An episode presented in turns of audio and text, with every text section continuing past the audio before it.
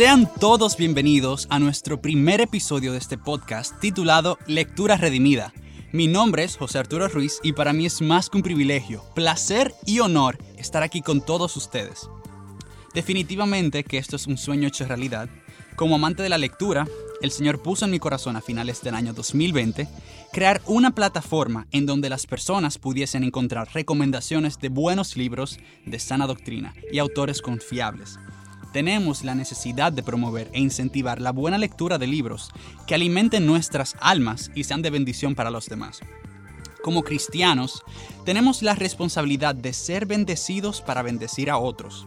Nuestros conocimientos deben de estar al servicio de los demás, por amor a nuestro Dios y a nuestro prójimo.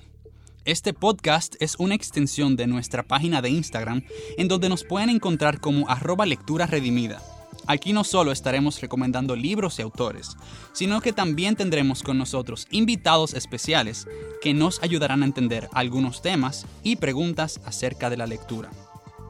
El tema de nuestro primer episodio es acerca de la importancia de crear el hábito de la lectura y qué dice la Biblia al respecto. Quise empezar con este tema básico ya que es la zapata para entender los temas de los próximos episodios. ¿Por qué los cristianos debemos leer? ¿Acaso la Biblia no es suficiente? ¿Cómo podemos iniciar y desarrollar este hábito? Todo esto y mucho más aquí en Lectura Redimida.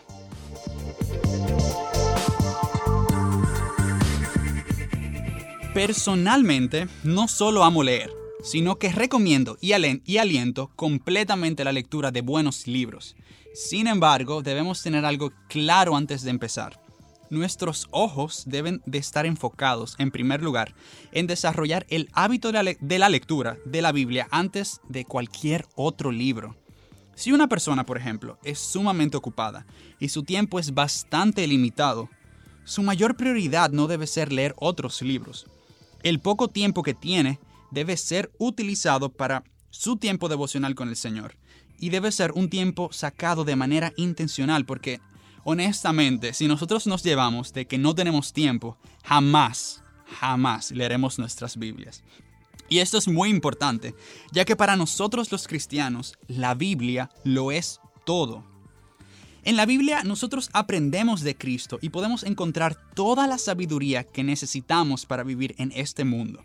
Incluso podríamos no haber leído ningún libro aparte de la Biblia, pero si hemos leído la Biblia, y hemos puesto nuestra fe en su enseñanza, somos sabios. Una persona que ha leído la Biblia, que entiende su mensaje, lo cree y vive en el temor del Señor es más sabio que el incrédulo más erudito del mundo. En la Biblia tenemos todo lo que necesitamos, es suficiente y la máxima autoridad. Por eso, los reformadores hablaban de sola escritura, que quiere decir que solo las escrituras son fuente confiable e infalible de conocimiento de Dios y sus mandamientos. Es muy interesante notar que cuando Lutero y los reformadores querían cambiar Europa con la reforma y traer la verdad en tiempos oscuros, ellos no se enfocaron en traducir libros de personas del pasado. Aunque se apoyaban en múltiples ocasiones de sus enseñanzas, ellos en verdad se enfocaron en primer lugar en traducir la Biblia porque sabían que la Biblia es suficiente y que de nada sirve que tengamos una biblioteca amplia llena de muy buenos libros y autores si desconocemos los libros que Dios nos dio. De nada nos sirve tener un montón de libros si no podemos conocer la Biblia como la palma de nuestras manos. El escritor estadounidense William Lyon Films una vez dijo, un conocimiento de la Biblia sin curso en la universidad es de más valor que un curso en la universidad sin conocimiento de la Biblia. La Biblia es suficiente.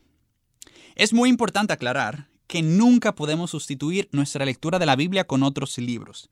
Nuestros devocionales y momentos con el Señor deben de tener las escrituras, porque a través de ella es que podemos conocer a nuestro Creador, su voluntad y sus mandamientos. Las escrituras nos proporcionan lo que ningún otro libro puede darnos. La palabra de Dios refresca nuestras almas y nos da el alimento necesario para nuestras vidas.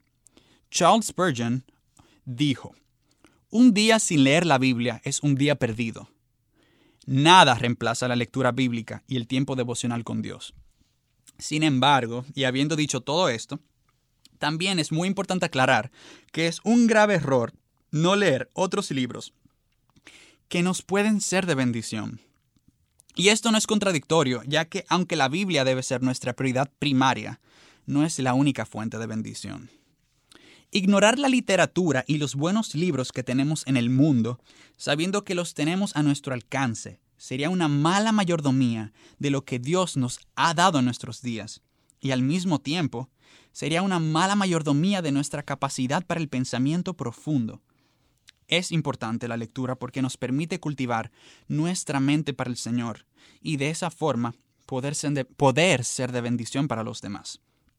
Es muy interesante como el, el apóstol Pablo en 2 de Timoteo 4:13 estando en la cárcel y no faltando mucho tiempo para su muerte, le pide a Timoteo que cuando regrese le traiga los libros y pergaminos. Miren, si Pablo necesitaba leer para cultivar su mente para el Señor, para conocer más de la palabra, para crecer en su comprensión no solamente de Dios, sino del mundo que Dios creó, entonces, ¿cuánto más lo necesitamos nosotros? Por otro lado, es muy interesante notar que en gran medida dependemos mucho de la revelación de un libro para nuestra fe en Cristo. Ahí es donde conocemos a Jesús y el plan de Dios para nuestras vidas. La lectura es una disciplina que nos permite crecer en fe. Dios nos ha dado la capacidad para aprender de Él por medio de un libro que es la Biblia, y que en su gracia y en su misericordia nos ha dado dones y la capacidad de cultivar el pensamiento y entender sobre el mundo en otros libros. Realmente es una gran responsabilidad, privilegio y deleite. Definitivamente Dios quiere que su pueblo se relacione con Él a través de su palabra. Miremos, por ejemplo, el, versículo 7 y 8 del capítulo 1 de Josué. Dice, solamente esfuérzate y sé muy valiente para cuidar de hacer conforme a toda la ley que mi siervo Moisés mandó. No te apartes de ella ni a diestra ni a siniestra, para que seas prosperado en todas las cosas que emprendas. Nunca se apartará de tu boca este libro de la ley, sino que de día y de noche meditarás en él, para que guardes y hagas conforme a todo lo que en él está escrito, porque entonces harás prosperar tu camino y todo te saldrá bien. Entonces nos podemos preguntar, ¿cómo podemos meditar en ese libro si no lo leemos? Se nos manda leer y meditar de día y de noche para que podamos andar conforme a lo que el Señor nos manda y agradarlo y conocerlo. Pero en caso de que no entendamos a fondo las escrituras y sus enseñanzas, ¿qué podemos hacer? Pues podemos acudir a los otros libros. Hay mucha sabiduría en leer libros cristianos porque la palabra enseña que Dios dio maestros y pastores para la edificación de su iglesia. Muchos de ellos conocen más la Biblia de lo que nosotros llegaremos a conocer en todo el resto de nuestras vidas. E hicieron algo genial. Escribieron todo lo que aprendieron para que nosotros podamos aprender de ellos a cualquier hora que queramos, en cualquier momento, incluso aunque esos pastores hayan muerto unos 10, 50, 100, 200, 500 años atrás. Realmente es un privilegio y la iglesia puede aprovechar mucho de las voces de la iglesia del pasado. Nosotros vemos como Dios en su soberanía nos ha enseñado para que no vivamos la vida cristiana solos. Esos pastores y autores que han podido escribir y profundizar sobre la palabra de Dios nos ayudan muchas veces a ver cosas en la Biblia que nosotros no podemos ver por nosotros mismos. Y no solamente por nuestro pecado, sino por nuestro propio diseño. Nosotros los cristianos entendemos que la palabra de Dios es la verdad. No una verdad, sino la verdad. Y nada que vaya en contra de la palabra de Dios es verdadero. Pero cuando algo es verdadero y no va en contra con la palabra de Dios, nosotros honestamente hacemos bien en considerar, en considerar realmente de qué se trata. Tener una buena biblioteca llena de buenos autores cristianos significa leer, eh, significa tener las voces de ellos disponibles para nuestra consulta. Los pastores y maestros han sido un regalo de Dios para la iglesia y en sus enseñanzas podemos seguir creciendo como cuerpo en la verdad y en el amor.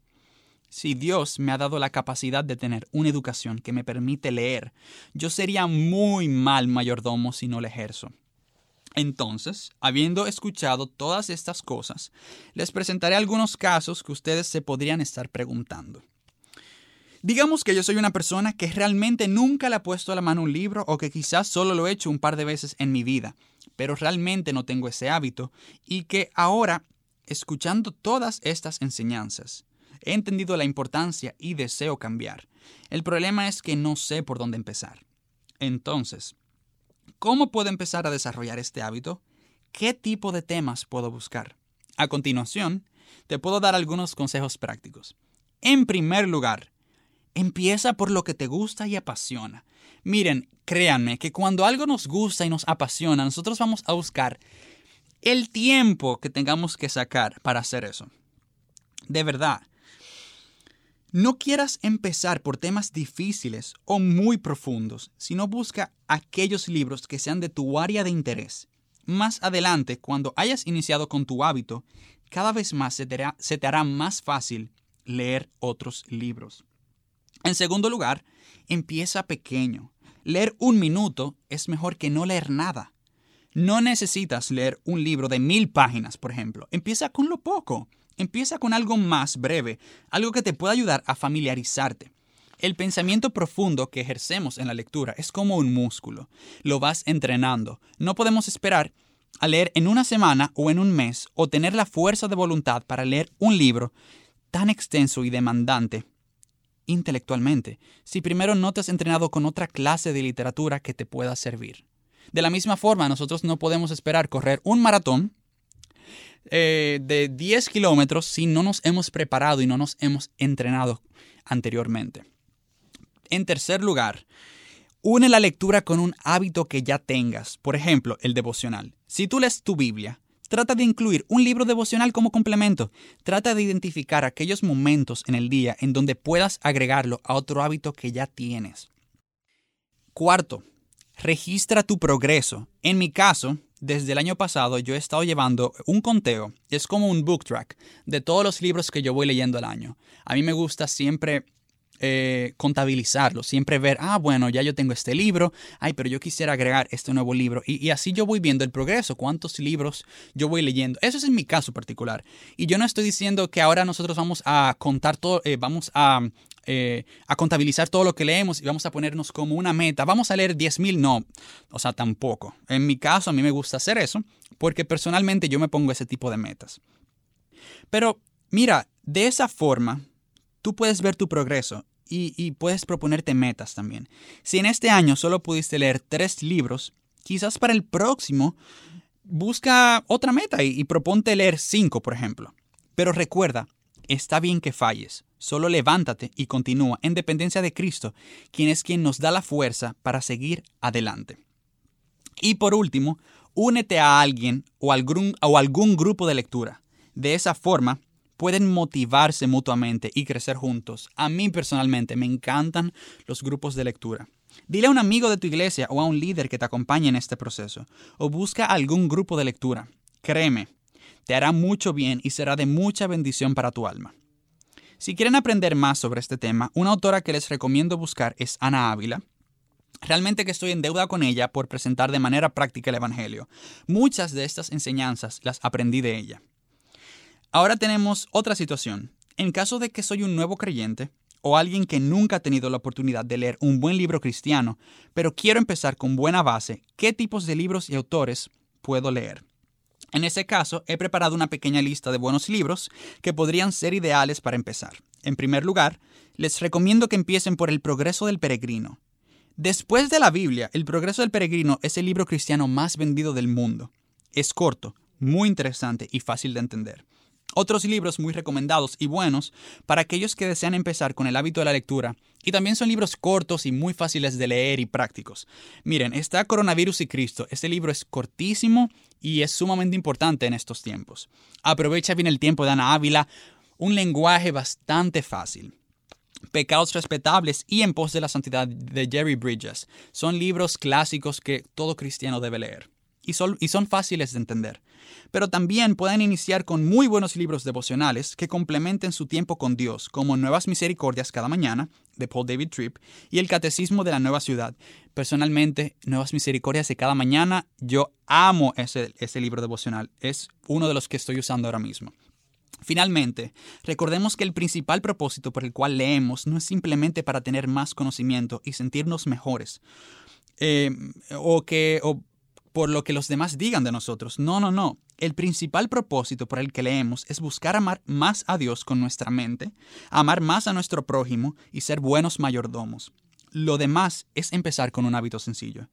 Bueno amigos, esto fue todo por hoy. Espero que estos consejos les hayan servido y que si tú que me escuchas no eres de los que constantemente lee, puedas ir poco a poco desarrollando este hábito en dependencia del Espíritu Santo y aprovechando las capacidades y dones que el Señor te dio.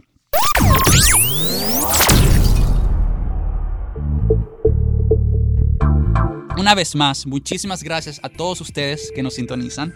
Recuerden seguirnos en Instagram como arroba lectura redimida. Y si tienen alguna pregunta o sugerencia de algún tema que quieren que compartamos aquí en el programa, nos pueden enviar un mensaje por Instagram o a nuestro correo electrónico lecturaredimida.gmail.com.